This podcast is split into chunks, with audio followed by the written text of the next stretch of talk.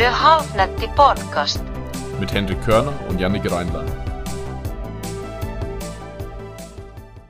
Hallo und herzlich willkommen zum Hafnetti Podcast. Mein Name ist Yannick Reinlein. Gegenüber von mir sitzt Henrik Körner.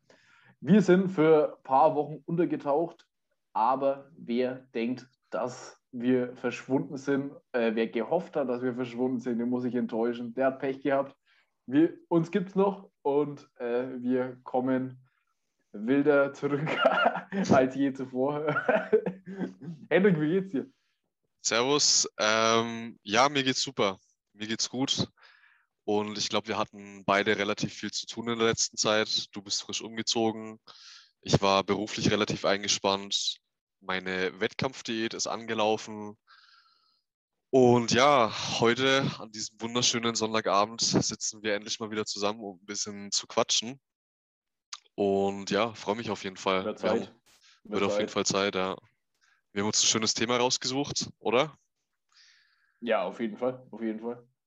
Genau. Leite doch gerne mal ein. Genau, und zwar, wir wollen heute mal ein bisschen über Diät sprechen, beziehungsweise auch ein bisschen spezieller über eine Wettkampfvorbereitung, eine Wettkampfdiät.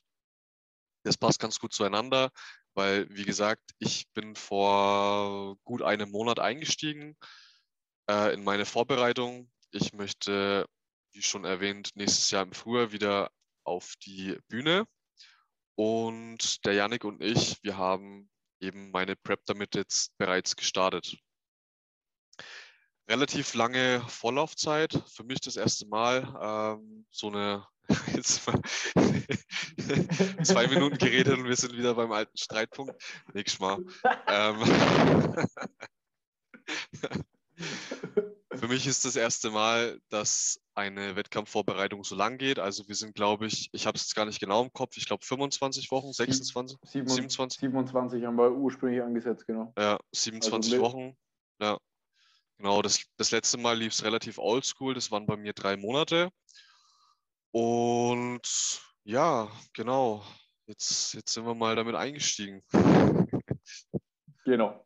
Ähm, heutiges Thema ist Diäten. Äh, wir verbinden hier die Themen Wettkampfvorbereitung, Wettkampfdiät mit einer regulären Diät, wo ein konkretes Ziel am Ende des äh, am Ende der Diät steht, aber kein Wettkampf, wo man bühnenready sein muss. Lässt sich dahingehend miteinander kombinieren. Wir werden immer links und rechts einmal auf die Wettkampfdiät eingehen und wie das Ganze dann als ja, Nicht-Wettkampfathlet aussehen kann. Denn es unterscheidet sich letztendlich vor allem von der Länge der Diät und vom Körperfettanteil, vom abgezielten Körperfettanteil. Denn als ja, Hobbyathlet auf 5 bis 6 Prozent Körperfettanteil runter zu diäten, ähm, wahrscheinlich nicht die allerklügste die, äh, Idee. Den, den Sixpack, den kriegt man auch mit um die 10 Prozent. Ähm, genau, aber die Themen werden wir heute behandeln. Mhm. Genau, du hast schon gesagt, also im Prinzip Diät ist Diät. Ich denke, das, was eine Wettkampfdiät nochmal unterscheidet, ist dann tatsächlich die Länge, beziehungsweise vielleicht nicht unbedingt die zeitliche Länge, was dann vielleicht ein Resultat sein kann, aber eben, dass man noch, noch mehr Körper, Körperfett verlieren muss, als man es vielleicht normalerweise machen würde. Und dass man auch so aus so einer Komfortzone nochmal rausrutscht, wo es dann vielleicht auch ein bisschen eklig wird hinten raus. Ähm, aber ja, von der, von der, von der Herangehensweise ist es ja dann irgendwo mehr oder weniger dasselbe. Ähm, das heißt, ja, irgendwie sollte man sich im Kaloriendefizit befinden. Ähm, irgendwie sollte man möglicherweise Sport machen und ähm, ja, probieren, Muskulatur zu halten, so viel wie nötig. Äh, vielleicht ist das ein Punkt, wovon sich nochmal eine Wettkampfdiät auch ein bisschen unterscheidet. Ich denke, das ist absolut essentiell, so viel Muskulatur wie nötig aufrechtzuerhalten. Bei einer Freizeitdiät ist es jetzt vielleicht nicht so extrem wichtig, wenn auch vorteilhaft. Ähm, genau. Janik, was würdest du sagen, Vorbereitung? Ist es sinnvoll, sich auf eine Diät vorzubereiten? Und äh, inwiefern oder was kann man, was kann man machen, um sich schon mal darauf einzustimmen? Also wenn jetzt jemand im Kopf hat, okay, ich möchte oder mit seiner körperlichen äh, Verfassung unzufrieden ist und eine Diät anfangen möchte, ähm, was, was sind Gründe deiner Meinung nach, vielleicht nicht direkt morgen damit so anzufangen, sondern sich vielleicht ein paar Tage Zeit nehmen und darüber mal nachzudenken, wie man da herangehen möchte? Also was auf jeden Fall in Sachen Vorbereitung sehr von Vorteil sein kann oder sollte, ist zunächst mal den Kalorienbedarf zu ermitteln. Es ist schwierig, in eine Diät zu starten und nicht zu wissen, wo der Kalorienbedarf ist. Denn wenn wir nicht wissen, wo der Kalorienbedarf ist, wissen wir auch nicht, wann wir in einem Kaloriendefizit sind. Infolgedessen ist es sehr von Vorteil, wenn man weiß, wo dieser Bedarf liegt und wenn man bereits eine gewisse Erfahrung mit Kalorientracken hat, denn wenn du eine gewisse Zeit getrackt hast, dann weißt du, okay, mit wie viel Kalorien nehme ich zu. Und von diesen Aufbaukalorien kann man dann ganz gut ausgehen und davon ein bisschen nach unten rechnen. Wenn man also mhm. beispielsweise weiß, dass man mit 3200 Kalorien in der Aufbauphase gefahren ist, ähm, dann kann man davon ausgehen, dass wenn man aus diesen 3200 Kilokalorien 2500 macht. Sagen wir jetzt mal, du wärst bei 2900 in etwa bei Erhaltungskalorien und nimmst dann nochmal 400 Kilokalorien Defizit. Dann können wir auf jeden Fall sicher sein, dass du in dem Defizit bist und dass du damit abnehmen wirst. Ähm, wie schnell man dann abnimmt, das sieht man dann meistens in der Praxis. Umso genauer man vorher getrackt hat und sich ein Bild vom Kalorienbedarf des Körpers gemacht hat, umso eher kann man dann natürlich auch abwägen, mit welchen Kalorien man wie viel abnehmen wird. Mhm. Das heißt, erste Vorbereitung, ein Bild davon machen, wo liegt der Kalorienbedarf. Dann natürlich auch abwägen, was ist das Ziel. Zielfestsetzung ist natürlich ganz, ganz eindeutig, denn von diesem Ziel ist abhängig, wie lang geht die Diät und wie viel Körpergewicht möchte ich abnehmen. Das ist bei einer, wie du vorhin gesagt hast, bei einer Freizeitdiät wahrscheinlich meistens nicht so wichtig, äh, beziehungsweise nicht so konkret. Ähm, wenn wir jetzt einfach mal sagen, okay, wir haben die Wettkampfdiät, wie sieht die Vorbereitung von der Wettkampfdiät aus? Ist zu wissen, okay, mit wie viel Gewicht wird man am Ende ungefähr auf der Bühne stehen? Wir können den Hendrik mal als Beispiel nehmen. Hendrik ähm, ist jetzt aus der Offseason rausgekommen mit 89 Kilo, hat 2019 ein Körpergewicht auf der Bühne gehabt von um die 72 Kilo. Richtig? Genau, richtig, ja.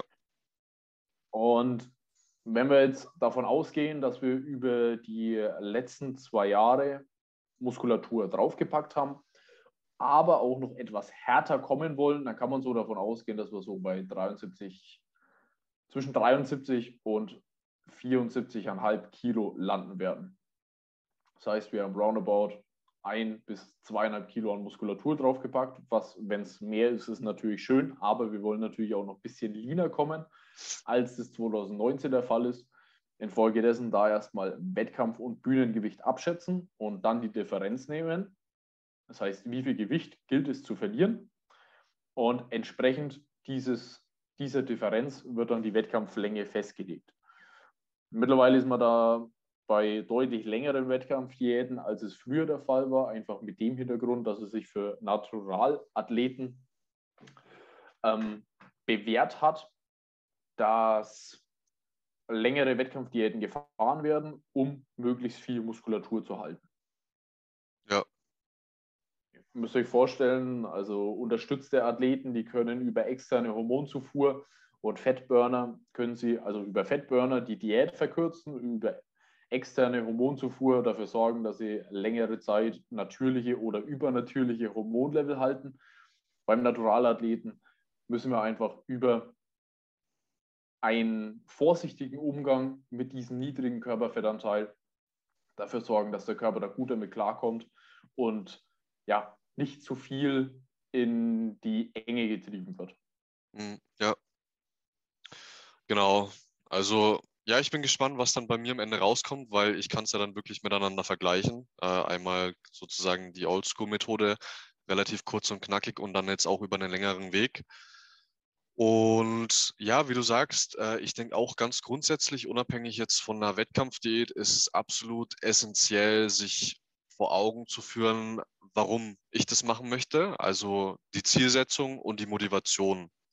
Äh, bei einer Wettkampfvorbereitung ist die Zielsetzung klar. Es gibt einen bestimmten Tag oder die bestimmten zwei, drei Tage in der Saison, wo ich die maximale, bestmögliche Form abliefern möchte. Aber auch wenn ich jetzt eine Freizeitdiät machen möchte, ist, denke ich, absolut oder ist es sehr, sehr hilfreich, wenn man, um sich quasi noch mehr zu motivieren oder mehr darauf einzustimmen und dann eben auch den Ehrgeiz hat, das länger durchzuziehen, ähm, sich vor Augen zu halten, warum will ich das eigentlich machen? Also sich wirklich mal hinsetzen und einfach mal überlegen, okay, warum will ich jetzt abnehmen und sich vielleicht diese Punkte sogar aufzuschreiben. Also vielleicht fühlt man sich, weiß ich nicht, unwohl in seiner Haut, man fühlt sich nicht wirklich fit, äh, man möchte vielleicht attraktiver wirken, ähm, man möchte Muskeln aufbauen und dadurch athletischer aussehen. Man möchte vielleicht einen Sixpack haben fürs Freibad. Also es gibt ja unterschiedliche Vorstellungen, die jeder dann so im Kopf hat und die man dann als positive Konsequenz aus so einer Diät äh, sich selber irgendwie bildlich vorstellt. Und ähm, ich denke auf jeden Fall, dass es sinnvoll ist, sich das vor Augen zu halten und sich damit dann auch immer wieder zu motivieren. Und ein, eine wichtige Sache ist, glaube ich, auch realistisch zu sein. Und ich glaube, jetzt so jemand wie du oder ich, wir, wir haben jetzt schon mal eine Vorbereitung gemacht oder wir sind jetzt auch ziemlich tief drin in diesem ganzen Bodybuilding-Game wir können uns selber ganz gut einschätzen und äh, ich könnte mir jetzt nicht zum Ziel setzen, ja, okay, in, in einer Woche will ich jetzt ein Sixpack haben, so, weil ich halt weiß, dass es nicht möglich ist. Aber ich glaube, das ist was, was viele äh, Leute, die jetzt nicht sich so viel mit Fitness beschäftigen, dass die das oder dass die oft unrealistische Vorstellungen haben, dass sie dann denken, okay, äh, wenn ich jetzt wirklich diete, dann habe ich in zwei Monaten ein Sixpack oder habe dann einen muskulären Körper mit einem Sixpack. Und viele unterschätzen, glaube ich, wie lange es dauert, also je nach, was die Ausgangsposition ist. Aber ich glaube, man, viele überschätzen, wie, wie schnell der Progress gehen kann. Es ist dann oft doch länger oder es zieht sich dann doch länger, als man, ähm, als man vielleicht am Anfang glaubt. Und deswegen ist es, glaube ich, wichtig, da realistisch zu sein und im Idealfall vielleicht sogar jemanden zu haben, äh, einen Coach, einen Trainer, der ähm, einen da auch ein bisschen polt und vielleicht auch ähm, einen realistischen Blick vermittelt es fehlen vor, ein, vor, allem einfach häufig die Erfahrungen. Ne? Ich meine, so, sobald du mal eine Diät gemacht hast, dann merkst du ja, okay, es ist nicht so, dass in zwei Wochen das Fett nur so dahin schmilzt, sondern es ist meistens so, du beobachtest das Körpergewicht und guckst, okay, Ge Gewicht geht nach unten, Gewicht geht nach unten. Ja. Und ähm, der Weg zum Sixpack, wenn wir das jetzt mal als äh, einfaches Ziel nehmen wollen, dann äh, der ist dann doch weiter, als man denkt. Und gerade wenn man häufiger sich da seinen Körper da ein bisschen beobachtet hat beim Diäten, dann weiß man ziemlich schnell, man versteht die Mechanismen des Körpers und merkt auch, okay, ich verstehe, warum nicht jeder mit einem Sixpack rumläuft, einfach weil es äh, langes Stück harte Arbeit ist. Ja. Ganz einfach. Und Gleichzeitig, wenn dich fünf Leute fragen, hey, wie kriege ich einen Sixpack, dann kann man fünf unterschiedliche Antworten geben. Weil ich meine, der eine hat 16 Kilo zu verlieren, um Sixpack zu haben, und der andere hat vielleicht 5 Kilo zu verlieren, um Sixpack zu haben. Das heißt, es ist bei jedem unterschiedlich. Und es ist immer ein langfristiges Ziel, weil, ja, super, wenn du eine Diät gemacht hast und dann Sixpack hast, ja, wenn sie, wenn es mit den Diäten aufhört, dann ist der Sixpack auch wieder weg. Also schneller als man denkt. Muss man sich, schneller als man denkt, allerdings, allerdings. Ja, da, da muss man sich auf jeden Fall im Klaren drüber sein, dass das was Langfristiges ist und ähm, ja, diese Zielerreichung ist auf jeden Fall mit bisschen Planung verbunden und äh, die ja. Planung ist auf jeden Fall angebracht. Das heißt, wir können am Beispiel der Wettkampfdiät äh, sollten wir gucken, okay, wie viel Körpergewicht haben wir zu verlieren und wie viel Zeit nehmen wir uns dementsprechend für die Wettkampfdiät. Wenn man das Ganze für eine Freizeitdiät ähm, überträgt, dann kann man das relativ ähnlich machen. Okay, bei der Freizeitdiät hat man wahrscheinlich meistens keinen Tag X, an dem man die, äh, die Form abliefern muss. Ähm, Freibad, Freibad-Eröffnung vielleicht. Freibad-Eröffnung vielleicht, genau. Das Königsbad macht wieder auf. Oder, oder ein Fotoshooting steht an. Das wären Beispiele, ne? aber häufig ist es natürlich so, dass man Ob das jetzt zwei, drei Wochen länger dauert oder nicht, das ist relativ egal. Aber was ihr auf jeden Fall sagen solltet, sagen wir jetzt einfach mal, es stehen 80 Kilo auf der Waage und ihr sagt, okay, ich möchte jetzt 8 Kilo abspecken. Dann überlegt euch, okay, 8 Kilogramm, wie viel solltet ihr in etwa pro Woche verlieren? Kommt auch ein bisschen darauf an, wie lange ihr diäten wollt. Äh, wir haben bereits mal eine Podcast-Folge über Minicuts gemacht. Ähm, das heißt mal über kürzere Diäten. Und ähm, wo man bei einem Minicut ein recht aggressives Defizit fährt, ähm, kann man jetzt bei einer regulären Diät, bei der man äh, die Dauer der Diät nicht möglichst kurz halten möchte, sich ruhig ein bisschen mehr Zeit nehmen und dafür das Defizit ein bisschen geringer ansetzen. Dafür gleichzeitig die Diät ein bisschen länger halten und aber auch die Möglichkeit haben, dass man das Defizit nicht so schnell merkt. Denn äh, wenn man seinen Körper ein bisschen kennt und ihn, ihm einen relativ straffen Defizit aussetzt, dann wird man das zügig merken, dass der Körper im Defizit ist. Ähm, einfach weil der Körper mehr zu ackern hat, die Energie herzubekommen. Wenn ihr in einem niedrigeren Defizit seid, habt ihr da wahrscheinlich weniger Einschränkungen. Das heißt, ihr nehmt euch ein Körpergewicht und guckt, über welchen Zeitraum möchte ich das Gewicht verlieren. Ähm, jetzt an dem Beispiel von dem 8 Kilogramm. Ein Kilogramm pro Woche wäre ein relativ straffes Programm. Ähm, da würde ich definitiv ein bisschen länger ansetzen. Das heißt, für 8 Kilogramm könnte man sich schon zwölf Wochen Zeit nehmen. Und dann hat man da eine relativ entspannte Diät, einfach weil das Defizit nicht so hoch sein muss. Ähm, wenn wir das Ganze mal kurz durchrechnen, dann. Kommt halt auch auf die Relation drauf an, ne? wie, wie schwer man ist. Ne? Wenn, wenn man jetzt wirklich von, von einem, keine Ahnung, wenn jemand 140 Kilo wiegt, äh, dann sind ein Kilogramm der pro Woche für 8 Kilo definitiv nicht, ja. Da muss man natürlich mit Prozenten denken, da hast du vollkommen recht. Äh, ja. ja. da muss man mit Prozenten denken. Und da ist es immer schwierig, absolute Zahlen zu nehmen. 8 Kilogramm für einen 140 Kilo Typen, das kann der auch in der Woche runter machen. Oder äh, Frau, muss nicht unbedingt ein Mann sein. ja, okay, 140 Kilo Frau, weiß ich nicht, ob das in der Woche so machbar ist. Äh, ja, okay, okay. Ja, gut, alles klar. Äh, Sorry, ich wollte dich jetzt nicht aus dem, aus dem Konzept bringen. Nee, nee, alles gut, alles gut, alles gut. Nee, ich wollte nur weil, sagen, äh, weil ja, also ich denke auch so ein Kilogramm pro Woche so ist auf jeden Fall ein Richtwert, ist erreichbar, ist viel, aber ist, ist erreichbar äh, für einen Durchschnittsmenschen so. Also es gibt halt Ausreißer nach oben und nach unten, würde ich sagen. Wenn jetzt einer extrem schwer ist, also keine Ahnung, über 110, 120 Kilo oder so, dann ist ein Kilo pro Woche jetzt nicht viel am Anfang von der Diät abzunehmen. Äh, wenn jetzt einer 80 Kilogramm wiegt und möchte, hat jetzt vielleicht nur 8 Kilogramm bis zu einer Sixpack-Figur, dann ist ein Kilogramm pro Woche schon ein zügiges Tempo, würde ich sagen. In dem Fall sind es ja dann auch mehr als äh, 1% vom, vom Körpergewicht. Sagen wir mal, wir wollen uns in der Diät, wollen wir uns zwischen 0,5% bis 1% vom Körpergewicht aufhalten, was wir pro Woche verlieren. Ähm, bei den 1% wäre es dann schon ein strafferes Defizit. Das heißt, unser Beispiel von ähm, einem 80 Kilo Trainierenden, 0,8 Kilo pro Woche ist schon eine Ansage. Wenn wir bei 0,5 Kilo sind, 400 Gramm pro Woche, das ist recht entspannt. Kann man recht entspannt mitnehmen. Ja. Gut, also ja, Vorbereitung, denke ich, ne, haben wir, haben wir jetzt mal so ein paar Grundpunkte gesagt. Zielsetzung, realistisch sein auf jeden Fall. Wenn man nicht realistisch ist, dann ist es, denke ich, auch schnell demotivierend. Das ist halt, glaube ich, so ein bisschen das, was dahinter steckt, warum es wichtig ist, äh, wirklich realistisch auch zu sein und sich vor allem dann auch die Zeit zu nehmen. Ähm, Motivation dazu zu haben, also sich vor Augen zu führen, warum möchte ich das überhaupt? Ähm, und was du jetzt eben auch schon gesagt hast, sich einen Plan zu machen. Also sich dann eben abzuleiten, beispielsweise, wie viel Kilogramm möchte ich verlieren, wie viel Zeit habe ich, was muss pro Woche rauskommen, dass man es ein bisschen strukturiert angeht, ist auf jeden Fall hilfreich, um diesen, diesen Weg zu gehen. Ähm, bei der Durchführung, also was ich so jedem äh, empfehlen würde, ist auf jeden Fall seine Lebensmittelzufuhr in irgendeiner Art und Weise zu tracken.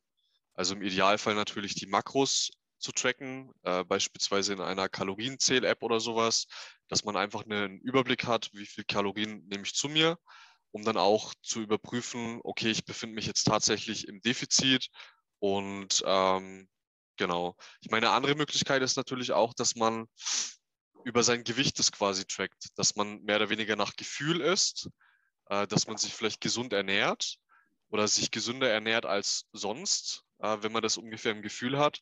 Und solange die Waage dann so ein bisschen oder in die richtige Richtung geht, dass man eben wöchentlich Gewicht abwirft, ist es, denke ich, für manche Leute auch möglich, das so zu machen.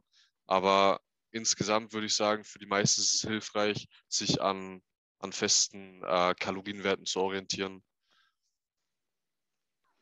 an dem kompletten intuitiven Essen auf gesunder Basis würde ich mich ehrlich gesagt nicht orientieren. Ähm, was man machen kann, wenn man bereits ein bisschen Erfahrung mit Tracking hat, ist zwei Varianten zu wählen. Das heißt, einmal strikt tracken und alles mitzählen und äh, so sicherstellen, dass man auch wirklich, auch wirklich in dem abgezielten Defizit sich aufhält.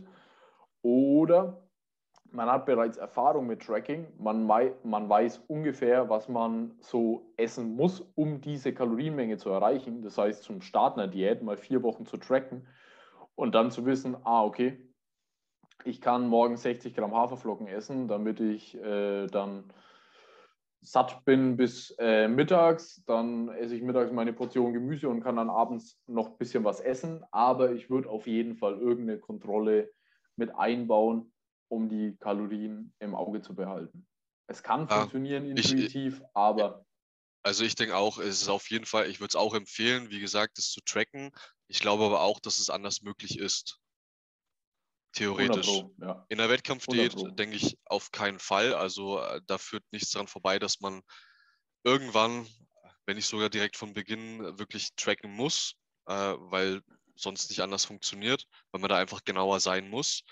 Ähm, aber ja, ich glaube schon, wenn man ein bisschen Körpergefühl hat, wenn man ungefähr weiß, was man isst, also wenn man ein bestimmtes Ernährungsbewusstsein hat, wenn man weiß, was weiß ich, Nudeln, das sind Kohlenhydrate, also so grundlegende Sachen, dann glaube ich auch, dass man äh, das schon so auch in die richtige Richtung drücken kann. Aber Makros tracken auf jeden Fall, auf jeden Fall hilfreich, empfehlenswert. Ja. Ähm, was hältst du oder was würdest du äh, empfehlen, um eine Diät, wenn die jetzt länger als zwei Monate zu gehen, ähm, die, sage ich mal, durchzuhalten? Also was sind da so äh, Tipps, ähm, die du sagen würdest, was hilft, eine Diät wirklich auch über ein paar Monate hinweg durchzuführen? Vielleicht sowas wie eine 80-20-Regel? Ja, absolut, absolut. Also sich eine gewisse Flexibilität in der Lebensmittelauswahl zu geben, ist auf jeden Fall sehr von Vorteil. Äh, du hast bereits von 80-20 gesprochen, bedeutet 80 ähm, Prozent unverarbeitete Lebensmittel in der Ernährung, 20 Prozent verarbeitete Lebensmittel. Die 20 Prozent sind hierbei variabel. Also wenn in der Diät dann, wenn es nur 10 Prozent werden, die durch verarbeitete Lebensmittel reinkommen, ist auch kein Problem. Ähm, aber dass man sich eben einen gewissen Rahmen an Kalorien gibt, mit dem man frei verfügen kann. Das heißt, ich esse den Tag über clean. Das heißt, es gibt Haferflocken zum Frühstück, es gibt äh, Kartoffeln zum Mittagessen, abends gibt es vielleicht ein Vollkornbrot und man hält sich aber noch ein paar Kalorien offen. Ähm, sagen wir jetzt mal bei, wir haben 2500 Kilokalorien, dann äh, haben wir 500 Kilokalorien, die wir in Form von verarbeiteten Lebensmitteln zuführen können. Das heißt, wir können uns noch ein Eis gönnen, welches wir natürlich mit tracken, aber welches Dirty Food ist und ähm, dann so in, diesen, in diese 20% mit reinzählt. Mhm, mhm. Es kann auf jeden Fall helfen, um sich eine gewisse Freiheit zu geben, sich auch normal zu fühlen in der Diät und äh, nicht komplett eingeschränkt zu, zu fühlen. Das ist auch zu einem großen Teil der Diät noch gut möglich. Ähm, umso weiter eine Diät fortschreitet, umso mehr wird sich das Ganze automatisch eliminieren, denn drei Wochen vor dem Wettkampf wird niemand ein Duplo gegen äh, 500 Gramm Brokkoli eintauschen wollen. Und da spreche ich, Da spreche ich aus Erfahrung. Da bin ich mir sicher, dass das die allerwenigsten machen werden. Äh, da überlegt man sich dreimal, ob man was Süßes isst oder was Kaloriendichtes isst. Ja. Was gleichzeitig nicht sättigt. Das überlegt man sich dann gut. Ja, ja. Ja, klar. Also auf jeden Fall, wenn man am Ende nur noch 1800 Kalorien isst, ähm, dann überlegt man sich das wirklich, ob man da jetzt 200 Kalorien oder 250 Kalorien für irgendeinen kleinen Schokoriegel vergeuden möchte und dann vielleicht hungrig ins Bett steigen muss. Ähm, okay, also wir hatten jetzt gesagt, die 80-20-Regel äh, ist ein bisschen, sage ich mal, plakativ, aber im Endeffekt, du hast es jetzt schon ausgeführt, bedeutet ja, dass man sich äh, clean, clean ernährt, aber dass man ab und zu halt sich auch mal den, den Raum gibt, so seinen, seinen Gelüsten äh, nachzugeben und sich auch mal was gönnt, wie ein Eis oder vielleicht auch mal äh, abends eine Pizza essen geht, um einfach auch mal, um nicht so einen extremen innerlichen Druck aufzubauen oder so einen Food-Fokus äh, zu entwickeln, ähm, sondern um das halt auch einfach einzudämmen, indem man auch sich die Freiheit gibt, immer wieder mal nachzugeben. Und dann ist es auf jeden Fall langfristig, mittelfristig auch zielführender, als wenn ich zwei Wochen äh, zu strikt bin und wirklich nur clean esse und dann eskaliert es an einem Sonntag und äh, es fängt dann mittags bei einer Pizza an und dann haue ich mir abends noch zwei Burger rein, weil ich es einfach, weil ich es im Kopf nicht mehr packe und mir denke, ja, scheißegal, jetzt heute, heute ist mal Pause und dann eskaliert es halt total. Ja, weil du das mit dem Food Focus gemeint hast, ähm, das ist dann eigentlich noch relevanter, wenn du eine lange Diät machst. Einfach mit dem Hintergrund, acht Wochen würden sich auch mit einem, äh, mit einem strikten Trainings äh, Ernährungsplan und mit äh, relativ einseitigen Lebensmitteln ganz gut fahren lassen. Ja. Denn so ein Food Focus, das braucht schon eine gewisse Zeit, bis das zustande kommt. Und gerade wenn der Körper sich dann bei einem niedrigen Körperfettanteil aufhält, dann wird sowas schon deutlich mehr getriggert. Aber sowohl bei einer kürzeren Diät als auch bei einer längeren Diät äh, lässt sich das 80-20-Prinzip sehr gut ansetzen und die Freiheit oder eine gewisse Freiheit sollte man sich da auch gönnen. Ich kann das selbst aus Erfahrung sprechen. Ich habe meine Wettkampfdiät damals irgendwie war es eine bewusste Entscheidung zu sagen, okay, die Wettkampfdiät wird, ich werde nicht cheaten und auch nichts Uncleanes essen. Also es war ein bisschen einseitig irgendwie. Also ich habe nichts Süßes gegessen, ich habe auch keine Pizza gegessen währenddessen. Ja, ich ähm, auch nicht. Gar ja. nicht, obwohl ich getrackt habe, aber ich habe mir irgendwie von vornherein gesagt, okay, ich werde die Diät clean durchziehen was ich aber nicht mehr machen würde. Also ich würde ich würde ohne, ohne mir einen Kopf zu machen, würde ich eine Pizza essen gehen, solange die in die Makros passt, alles gut. Und ähm, mir haben jetzt auch Athleten davon berichtet, dass sie da sehr gut damit klargekommen sind. Ähm, ihr fragt euch jetzt, okay, was ist jetzt so wild an dem Food-Fokus? Ja, der Punkt ist, wenn die Diät mal zu Ende ist, dann kann das Ganze schnell in eine falsche Richtung gehen ähm, denn dann kann das Ganze zügig mal zu einem gestörten Essverhalten kommen. Das heißt, sich ja, Unmengen an Kalorien in kürzester Zeit reinziehen. Ich habe damals in drei Wochen neun Kilo zugenommen. Da, äh, da gibt es schon, schon andere Beispiele, die das deutlich besser gemacht haben und dann ja, kon kontrolliert mit dem Körpergewicht nach oben gegangen sind, ohne eben so ein übermäßiges Essverhalten an den Tag zu legen. Und da kann ähm, Flexible Dieting auf jeden Fall helfen. Wenn man sich einfach gewisse Freiheiten gibt, um die Diät durchzuhalten. Ja, ja, ja, ja. Auf jeden Fall. Planung. 80-20-Regel. Mhm. Wie wäre es mit der Tagesstrukturierung? Ähm, was würdest du bei, wenn du eine Diät angehst, was würdest du vielleicht auch schon im Vornherein planen, wie du das Ganze zunächst mal angehst? Würdest du fasten? Würdest du mit zehn Mahlzeiten über den Tag arbeiten? Würdest du mit einer Mahlzeit über den Tag arbeiten? Eine Mahlzeit pro Woche. Das angehen? Eine Mahlzeit, Eine Mahlzeit pro Woche. nee, also. Kalorienbilanz ist King, ne? Genau, genau so ist es. Ähm, nee, also ich würde probieren, äh, so wenig, so wenig wie möglich zu ändern, um trotzdem erfolgreich zu sein. Also das heißt, wenn ich jetzt davor, sage ich mal, normal gegessen habe mit drei, vier oder vielleicht auch fünf Mahlzeiten am Tag, dann würde ich probieren, mir auch diese Grundstruktur weiter zu behalten. Ähm, das heißt, wenn ich jetzt aus eigener Erfahrung spreche, ich habe jetzt davor eigentlich so vier Mahlzeiten gehabt. Das heißt, ich habe ein Frühstück gehabt, ich habe ein Mittagessen gehabt, ich habe dann zwischen Mittag und Abendessen immer noch eine ähm, ähm, na, äh, Nachmittag, genau, Nachmittag, das Wort hat mir jetzt gefehlt. Äh, nachmittags was gegessen und halt abends, also vier Mahlzeiten. Und das mache ich auch weiterhin so. Ähm, also, ja, genau. Da würde ich jetzt eigentlich gar nicht so viel verändern. Ähm, man muss halt die Portionen natürlich anpassen. Ähm, aber auch da versuche ich eigentlich mein Essensgerüst so gut wie möglich weiterhin durchzufahren, wie ich es bisher im Aufbau auch gemacht habe. Also dieselben Lebensmittel mehr oder weniger zu essen. Bei mir ist es halt so, ich habe halt beispielsweise morgens sowas wie Haferflocken, Früchte, Protein, äh, vielleicht Peanut Butter oder sowas und das Ganze gemischt als Shake oder als Porridge, wie auch immer. Und das esse ich auch nach wie vor so.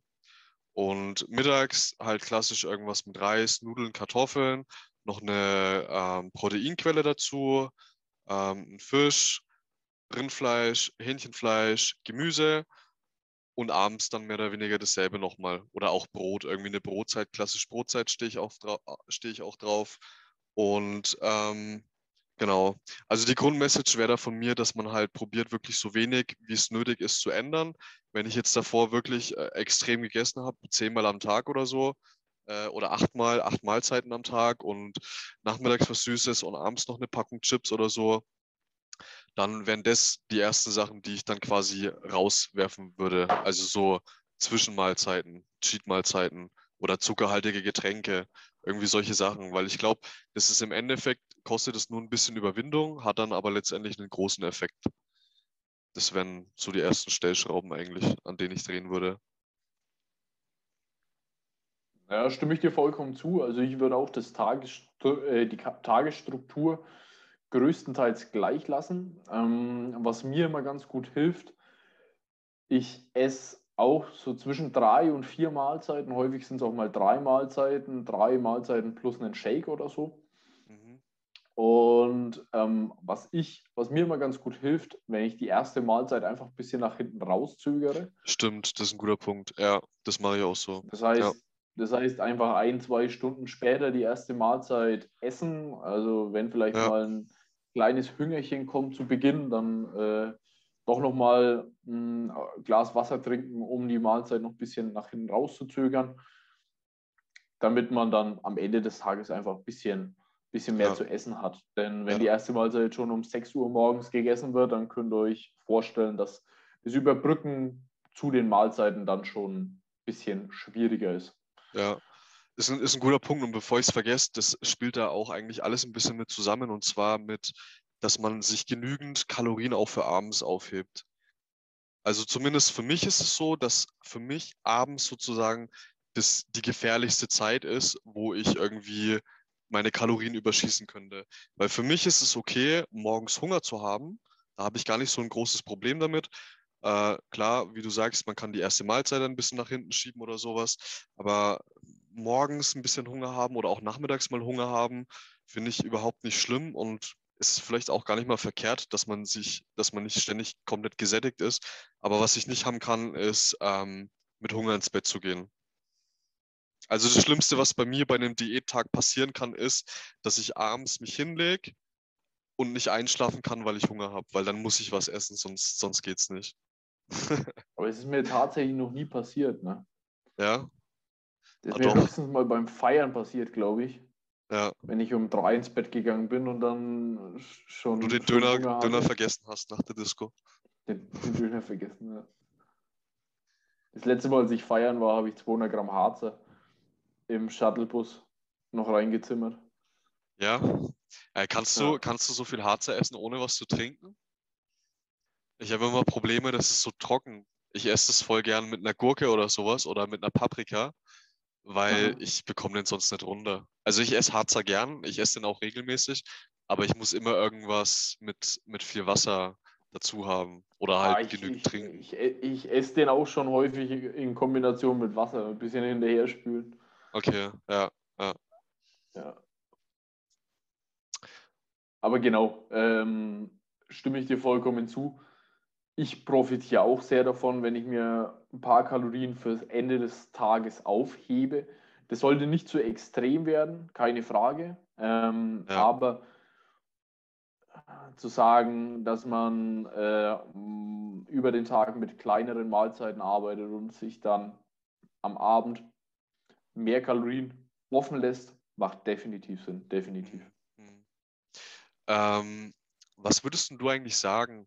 Weil, also, das ist jetzt Ernährung, um jetzt die Diät durchzuführen, vor allem auch eine Wettkampfdiät, gibt es ja verschiedene Parameter, die wir so tracken.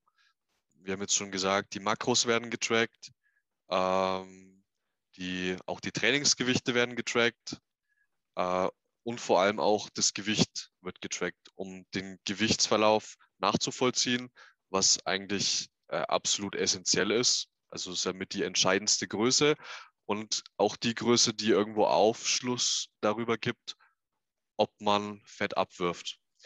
Ähm, ich wiege mich jeden Tag. Ich würde das auf jeden Fall auch in der Wettkampfdiät machen, dass man sich jeden Tag wiegt. Ich glaube, umso mehr Werte man hat, umso mehr Messwerte, so wie in Statistik, äh, umso, umso besser kann man einen Trendverlauf einfach darstellen. Ähm, würdest, du, würdest du auch einem Freizeitsportler, der eine Diät macht, äh, würdest du dem auch empfehlen, sich jeden Tag zu wiegen oder würdest du sagen, keine Ahnung, dreimal die Woche reicht, alle zwei Tage? Ähm, wie siehst du das? Hast du da irgendeinen Maßstab? Also Freizeitsportler nicht jeden Tag auf die Waage steigen möchten oder Respekt davor haben, jeden Tag auf die Waage zu steigen, sage ich meistens drei bis viermal die Woche. Also ähm, es ist zweimal ist besser als einmal, dreimal ist besser als zweimal. Am besten hast du, hast du tägliche Einwagen auf, äh, auf jeden Fall. Aber ähm, man kann auch mit drei bis vier äh, Einwagen pro Woche sich ein ganz gutes Bild davon machen. Ähm, ich merke immer wieder im Tracking, wenn ich einen Wettkampfathleten habe und der mir jeden Tag das Gewicht reinschreibt, ist deutlich sinnvoller, weil du halt wirklich den astreinen Durchschnitt bilden kannst und dir dadurch Ja. ein deutlich genaueres Bild davon machen kannst. Aber ähm, wenn jemand das nicht möchte, dann ja, kann man damit Ja. auch da arbeiten. Ja, ja, ja. Ich möchte noch dazu sagen, dass ich sogar glaube, dass wenn man sich jeden Tag wiegt, dass das eigentlich sogar stressfreier ist.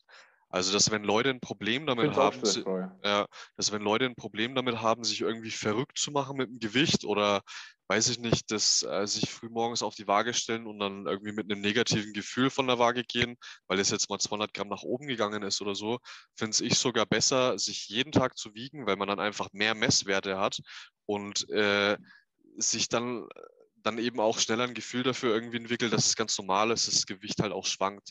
Also es ist halt einfach ein Trend und es geht auch mal ein bisschen nach oben und dann gibt es mal wieder einen Sprung nach unten. Ähm, und dann esse ich vielleicht abends mal ein bisschen Sushi, dann geht es halt mal wieder nach oben. Und ich glaube, dass wenn man sich äh, eigentlich jeden Tag wiegt, dass es sogar besser ist, auch für einen Freizeitsportler, äh, anstatt nur dreimal, unabhängig davon, dass es einfach genauer ist. Stimme ich dir zu, aber es kommt natürlich auch ein bisschen drauf an, denn wir beide, wir können jetzt nicht davon sprechen, wir hatten nie ein psychisches Problem mit unserem Körpergewicht. Hm, Und infolgedessen könnte ich mir vorstellen, dass das für manche Personen äh, schon deutlich schwerer ist. hm, Ja, den Respekt vor der Waage einfach zu haben. Und ähm, ich stimme dir vollkommen zu. Wir gehen da aber auch beide recht rational ran an die Sache. Wir wissen, okay, wir wiegen das und das, wir essen das und das.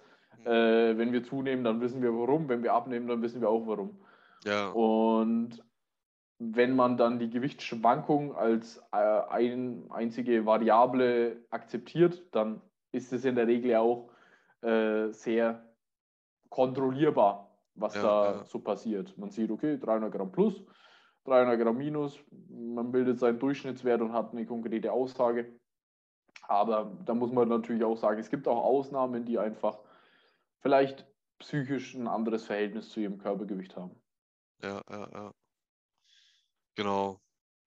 Ja, okay, Janik. Also wir hatten jetzt mal so, so aufgeführt, äh, Makros als Richtwerte, äh, 80-20-Regel, abwechslungsreich essen, regelmäßig wiegen. Ähm, was gibt es noch so, was man sagen kann? Äh, also ich würde auf jeden Fall auch sagen, vom psychischen her, man soll locker bleiben oder es zumindest probieren, dass man sich nicht verrückt macht, wenn das Gewicht eben mal nicht nach unten geht so schnell, ähm, dass man trotzdem einfach mal weiterfährt und ein paar Tage abwartet und dass man das nicht zu verkrampft sieht, so, äh, weil letztendlich man, wie soll ich sagen, so, das hat mir auch so ein bisschen die Wettkampfdiät eigentlich gezeigt, die erste. Äh, das ist auch so für mich so ein bisschen Learning oder auch so eine Einstellungssache, dass quasi man, man ist ja seinem Körper nicht hilflos ausgeliefert, sondern wir steuern ja, wie unser Körper ausschaut, ähm, durch eben äh, eine Zufuhr von Kalorien, durch Sport und dann kann man sehen, wie sich das auf den Gewichtsverlauf auswirkt.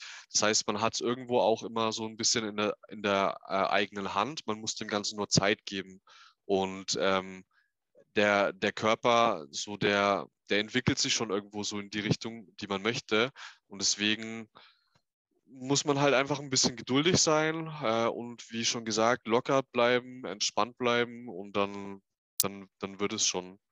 Also ich weiß nicht, ob ich mich so, äh, also weißt du, man, man, ich glaube, viele, die sind frustriert dann auch über ihren Körper, ähm, weil die denken, ja, irgendwie haben die das alles nicht unter Kontrolle. Aber eigentlich kann man es unter Kontrolle bekommen, wenn man eben bestimmte Parameter trackt oder sich so an diese Richtlinien hält. Ja, aber auch, und auch ehrlich und präzise sein, ne? weil man braucht, ich, du hast vollkommen recht, es gibt Menschen, die äh, haben Angst und haben Respekt davor, dass äh, das, was mit ihrem Körpergewicht passiert, nicht kontrollierbar ist. Ja, genau. Das ist, ja. aber, häufig eine, ist aber häufig eine Ausrede dafür, dass sie nicht präzise genug sind und vielleicht äh, auch nicht ehrlich genug zu sich sind, weil ähm, wenn man ein, zwei Mal am Tag in die Nussschale greift, und das Ganze nicht trackt, dann stimmt das Ganze eben nicht. Dann stimmt die Kalorienbilanz nicht. Und dann braucht man sich nicht wundern, wenn auf der Waage nichts passiert. Und ähm, da hilft es einfach, ehrlich mit sich zu sein und zu sagen, okay, ich bin präzise, wenn ich eine Diät mache, dann zähle ich alles, was ich esse. Und wenn ich es nicht tracken möchte, dass ich das esse, dann esse ich es eben nicht. Und da muss man knallhart und ehrlich mit sich sein. Und dann kann man das Ganze auch sehr kontrollierbar halten. Und ich kann euch versichern, es ist ein sehr befriedigendes Gefühl, wenn man lernt, okay, ich habe meinen Körper unter Kontrolle und äh, ich weiß, in welche Richtung sich mein Körper bewegt. Ja. Dafür braucht man eine gewisse Zeit, aber ich selbst genieße es sehr zu wissen, okay, wenn ich so und so viel Kalorien esse, dann weiß ich, was mein Körper tut. Und äh, dieser Kontrollverlust, das ist ein unbefriedigendes Gefühl. Ja. Hängt aber häufig einfach entweder mit fehlender Ehrlichkeit zu sich selbst zusammen oder aber auch mit, ja, mit Unerfahrenheit. Ne? Dass man ja, fehl, fehlendes Wissen, so, ja, genau, ich denke auch. Es gibt Leute, die wissen am Anfang dann vielleicht nicht, wie man, wie man daran an die Sache rangeht oder äh, wie man es schafft, darüber ein System zu legen, um das Ganze zu kontrollieren. Ja. Definitiv. Bezüglich Lebensmittel, ähm, du hast jetzt schon gesagt, äh, man überlegt sich am Ende von der Diät abends auf jeden Fall, ob man einen Schokoriegel isst oder ob man vielleicht die gleiche Kalorienmenge äh, in äh, Brokkoli oder irgendwas oder ein bisschen Gemüse mit ein bisschen Fleisch oder sowas investiert. Äh, und das ist, glaube ich, ein, sehr, sehr hilfreicher Punkt, auch allgemein. Und zwar, dass man einfach auf ähm, Lebensmittel setzt, die ein bisschen mehr Volumen haben und äh, wo, wo viele, ja, wo viele Nährwerte drin stecken, die auch längerfristig satt machen und äh, vielleicht Zucker auch eher meiden. Klar, wenn man jetzt nach dem Makroansatz geht, dann kann man theoretisch auch Zucker essen, also Kohlenhydrate in Form von Zucker essen. Aber ich glaube, umso weniger Kalorien man zu sich führen kann, umso hilfreicher ist es auch, auf wirkliche Sattmacher zu setzen und nicht auf, ja, auf Sachen schmecken, die, die für den Moment echt geil sind. Aber ja, so ein Eis ist schnell verdaut oder auch ein Maß ist, ist schnell verdaut. Definitiv. Also mikronährstoffreiche Lebensmittel und äh, Lebensmittel mit einer niedrigen Kaloriendichte verwenden. Das heißt, wenn wir ein paar Lebensmittel, sagen wir jetzt einfach mal, wir halten uns nur bei den in Anführungsstrichen cleanen Lebensmitteln auf. Ähm, selbst da gibt es sehr, sehr große Unterschiede in Sachen Kaloriendichte.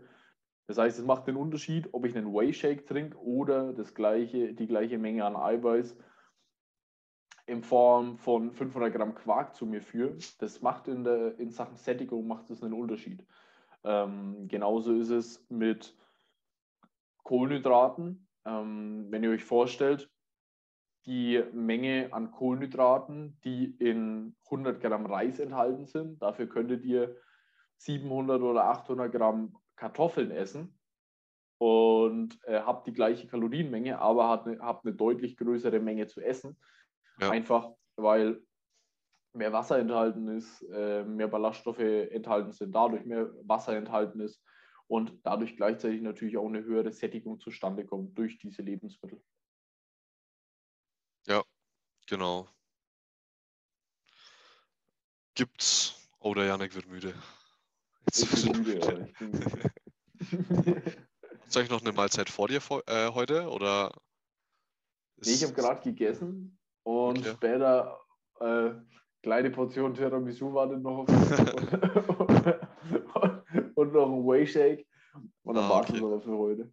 Okay. Sauber. Der Schlaf ja, wird heute priorisiert. Ich, ich habe auch noch, ich habe auf jeden Fall noch eine Mahlzeit vor mir. Auf die freue ich mich schon. Eine ganze? Ja, eine ganze. Ich habe bisher erst. Hast schon oh, ich müsste, ähm, ich habe mir jetzt zum ersten Mal was bestellt und zwar, das nennt sich Nutrition Pro. Die, das ist hier so ein Essenslieferant und da kannst du Fertiggerichte bestellen und kannst da die Makros angeben, die du brauchst. Und kannst da dann zum Beispiel, ich habe jetzt für fünf Tage bestellt, ich habe es jetzt zum ersten Mal ausprobiert. Ähm, und ja, da kannst du dann eben verschiedene Pakete wählen mit verschiedenen Kalorienzahlen. Ich habe quasi pro Tag 1500 Kalorien von diesem Essen, um dann quasi auch immer noch Luft zu haben, mein eigenes Essen mit reinzunehmen, um dann auch genau auf die Makros zu kommen, die ich quasi jeden Tag esse. Aber ähm, an sich ist es schon eine coole Sache. Aber ich habe es jetzt, wie gesagt, ich habe es jetzt vorhin das erste Mal bekommen. Mal schauen. Äh, nächste Woche kann ich den Feedback geben. Und ich habe jetzt für heute Guck noch. Gerade mal an. Ja, ich habe jetzt für heute Couscous-Reis, äh, Rindfleisch und ein bisschen Salat ist da mit dabei. Und da ist dann so ein QR-Code. dabei, ne? Ja, da Roast hast Beef, genau, Roast da hast mit Kartoffeln. Ja, ja. Und du hast halt immer einen QR-Code mit drauf und dann kannst du es einscannen mhm. und dann siehst du genau, was die, was die Makros sind. Mit der Kalorienzahl. Was zahlst du dafür?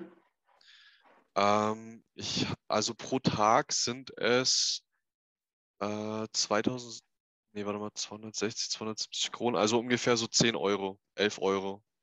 11 Euro. Pro Tag. Pro Tag. Für drei für, Mahlzeiten? Oder für zwei? Mahlzeiten. Für zwei Mahlzeiten. Mhm. Also ich habe jetzt quasi dieses Paket genommen mit zwei Mahlzeiten, dass ich trotzdem noch flexibel bin, dass ich immer noch ein bisschen eigenes Zeug esse, weil ich eben, wie gesagt, auf meine Makros kommen möchte. Und die Gerichte, die gehen in die richtige Richtung. Also da ist immer viel Eiweiß mit dabei. Das ist sehr äh, sportgerecht, sage ich mal. Aber wenn du es jetzt hochziehen würdest auf meine Kalorien, wäre es trotzdem noch zu wenig Eiweiß. Okay? Deswegen ja, habe ich mir, habe ich da einfach noch eine Lücke offen. Und äh, mein Frühstück werde ich dann eben weiterhin für mich selber machen jetzt die Woche. Und ja, genau, dann komme ich eben genau auf meine Kalorien. Ja, aber es ist echt eine coole Sache, ne? Gerade ja. wenn du jetzt weißt, dass du mal ein bisschen weniger Zeit hast ja, und dir genau. ein bisschen was sparen möchtest. Ja, ja. Eine coole Sache auf jeden Fall. Ja. Ich glaube, in Deutschland wäre das schon ein ganzes Stück teurer. Aber ich, ja. es gibt, gibt mit Sicherheit auch in Deutschland solche Anbieter, aber habe ich jetzt nicht genau im Kopf. Ja. Ja, da war bei uns hier im Fitnessstudio war ein Banner gehangen und dachte ich, ja, das schaut nicht schlecht aus. Und ein Kollege hat mir erzählt, es soll ganz gut sein. Und da dachte ich, ich probiere das Ganze mal aus. Mal schauen. Ich kann aber auch Ja, noch gar okay, nichts über die. Qualität vom, vom Essen sagen. Keine Ahnung. Mal gucken. Genau, aber das steht auf, Couscous. genau, Couscous-Reis, dann Rind oder sogar Ente, weiß ich jetzt gar nicht. Rind oder Ente, Ente? ist drin. Ja, ja, Kachna ist es auf Tschechisch. Ich glaube, das ist Ente. Äh, irgend so ein Geflügelzeug, aber ohne Fett. Ich habe schon reingeschaut. Äh, ich habe nämlich geguckt, ob das von den Nährwerten so hinkommen kann, was die mir da aufgelistet haben, aber es scheint schon zu passen. Und noch ein bisschen Gemüse ist mit dabei. Und zum Beispiel für morgen habe ich gesehen, äh, weil du bekommst immer für zwei Tage geliefert, für zwei ganze Tage und dann liefern die quasi nochmal. Und für die, äh, für morgen ist Gnocchi mit Chicken äh, Steak, auch wieder ein bisschen Gemüse und dann noch so ein Salat mit Thunfisch ist dann die zweite Mahlzeit. Also ja, ich lasse mich mal überraschen. Ja, spannend. Aber Ja. hört, sich, hört sich nach einer Vielfalt an, ne? An Ja, ja, Mahlzeiten. ja, Ja, wunderbar. Da bin ich mal gespannt, was berichtest. ja, Kannst auf jeden Fall ein bisschen was austesten, ja. ja. Ja, ich sag dir Bescheid. Mal schauen, wie sich auf mein Gewichts, auf die, auf die Rate of Loss auswirkt. Schauen wir mal. Ja, wenn er den Gemeinbauch 20.000 Schritte hoch, dann Ja, läuft es irgendwann wieder. ja. Nee, zu dem Punkt äh, kommen wir hoffentlich nicht. Ihr werdet Hendrik in Zukunft nur noch in Prag um seinen Block laufen sehen. Ja, nee, so viel Zeit habe ich leider nicht. Ich glaube, wir müssten dann Cardio machen, Janik. Da kommen wir auf einen guten Punkt. Da kommen wir auf einen guten Punkt. Ähm, neben der Trainingsaktivität solltet ihr in einer Diät natürlich auch euer, eure Tagesaktivität tracken. Ähm, einfach mit dem Hintergrund, ihr wollt über die Tagesaktivität, über den Need, wollt ihr ne, euren Kalorienverbrauch hochhalten, also möglichst hochhalten, damit ihr leichter in Defizit kommt. Und wenn ihr die Tagesaktivität konstant haltet oder konstant halten könnt und konstant hochhaltet, ah, meine Güte, meine Güte. Ich glaube, wir müssen bald Feierabend machen. Dann habt ihr auch eine gute Möglichkeit, das Ganze im Blick zu behalten und schön konstant zu halten. Denn man kann auch ein paar, einen gewissen Teil der Anpassungen kann man auch über ein bisschen zusätzliche Aktivität machen. Das heißt, jemand, der sagt, hey, ich bin sehr aktiv im Alltag oder ich bewege mich sehr gerne, ich möchte aber ein bisschen mehr essen, jo, dann esst ein bisschen mehr, macht dafür 2000 Schritte mehr über den Tag und äh, gut ist. Ne? Ja, Auch so könnt ihr euer Defizit hochhalten. Ähm, es kommt natürlich immer sehr darauf an. Bei Henrik fahren wir jetzt sehr konservativ mit den Schritten. Wir sind mit 8000 Schritten aktuell unterwegs. Dafür relativ niedrig mit den Kalorien bei 2250 aktuell. Ähm, das ist immer eine individuelle Sache. Also da hat man ein bisschen Spielraum. Natürlich, irgendwo ist auch mit den Schritten Schluss, denn wir wollen durch die Schritte nicht die Trainingsleistung beeinträchtigen, weil wenn ihr mal bei 17.000, 18.000 Schritten sein solltet im Rahmen der Wettkampfdiät, dann äh, kann das natürlich so viel Ermüdung erzeugen, dass ihr im Training davon beeinträchtigt wird, äh, werdet und das wollt ihr natürlich vermeiden. ja. Aber das heißt, damit hätten wir zu den Punkten Gewicht tracken, Trainingsgewichte tracken, äh, Makros tracken, in der Wettkampfdiät noch diesen vierten Punkt, dass man die Alltagsaktivität in, in der Regelform von Schritten auch noch tracken kann und was dann eben auch ein Parameter darstellt, den man verändern kann und anpassen kann. Also Also- sozusagen, sozusagen noch ein weiteres Tool in der Werkzeugkiste. So schaut's aus. So schaut's aus. Definitiv. Gut, ansonsten, ähm, weiß nicht, Janik, hast du noch was? Nee, nichts Konkretes mehr. Ähm, ich hätte noch einen kleinen Teaser zu machen, aber sonst äh, sonst nichts Konkretes mehr zu unserem Thema zu sagen. Ja, weil ich hatte mir ein paar Sachen notiert, aber das Thema Alltagsaktivität war jetzt eigentlich der letzte Punkt, der noch nicht abgehakt war. Mhm. Von daher würde ich sagen, sind wir eigentlich soweit am Ende angelangt. du hast jetzt noch einen Teaser für uns. Ich denke auch, ähm, ja, ein kleiner Teaser für die Zuhörer. Ähm, wir haben vor, in den kommenden Wochen eine kleine Trainingsserie zu starten.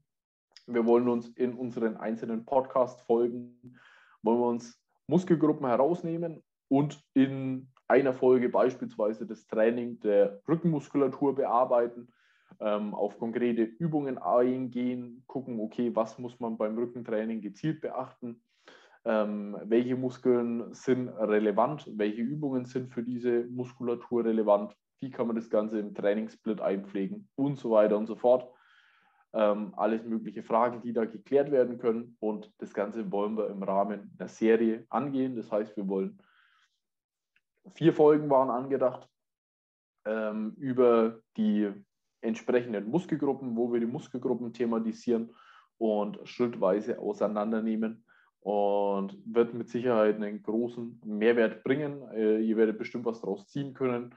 Und um das Ganze einfach mal zusammengefasst auf den Punkt zu bringen, welche, welche Übungen und wie, äh, wie könnt ihr gut an die Trainingsplanung der einzelnen Muskelgruppen herangehen.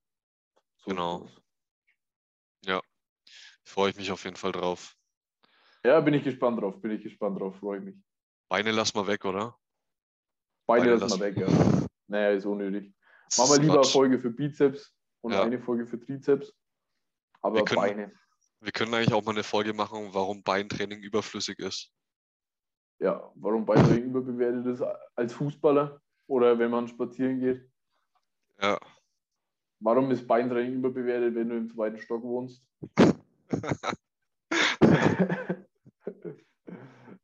warum 10 Minuten Stairmaster ein äh, Beintraining ersetzen kann. Definitiv, definitiv. Junge, ich habe mir am Freitag so aus dem Leben geschossen im Beintraining, das war der Wahnsinn. Ja. Ich war abends auf dem Sofa gelegen und ich weiß nicht, ob du das kennst, aber manchmal spanne ich so nach dem Beintraining testweise mein Bein an. Und wenn das Bein so leichtes Krampfen anfängt, dann weiß ich, dass es ein gutes Beintraining war. Zu viel Diuretiker. genau. Und ich lag auf dem Sofa und spann ja. mein Bein an und ich habe genau diesen einen Millimeter zu viel erwischt. Ne? Und plötzlich fährt mir ein Krampf in den Oberschenkel. Okay, krass. Junge, ich habe in meinem Leben noch nicht so einen Krampf im Oberschenkel gehabt. Nee, ist mir schon ewig nicht mehr passiert. Ich glaube, ich habe in meinem Leben echt nur sau wenig Krämpfe gehabt und immer nur, wenn ich richtig betrunken war. Also Krämpfe, dieses, wenn du betrunken warst? Okay. Ja, ja. Also quasi dann nachts so Wadenkrämpfe das hatte ich oft okay. als Jugendlicher. Ähm, aber wirklich Krämpfe immer nur im Zusammenhang mit Alkohol bei mir. Jetzt ja, so vom Training. Haushalt auseinander, ja. äh, durcheinander kaut, ne? Ja, genau, ja. Aber jetzt so vom Training, so was du jetzt gesagt hast, hatte ich, hatte ich noch nicht. Also ich kann natürlich auch irgendwie einen Muskel so anspannen, dass es dann irgendwann zu einem Krampf führt. Aber dass ich jetzt so versehentlich auf dem Sofa das so äh, anspanne und dann fängt es zu krampfen an, hatte ich bisher noch nicht. Aber ja, da muss man mal, jeder müssen wir mal ordentlich zusammen Beine trainieren. Da machen wir mal, machen wir mal dreifach Dropsätze am Beinstrecker. Ja. Und da, dann zeige ich dir mal, wie, wie Beine können. Aber wenn wir das nächste Mal zusammen trainieren, dann äh, Gewichte runter, ne? Nicht, dass du dich wieder verletzt. Wie, wie ja, in Bavaria. Stimmt. stimmt.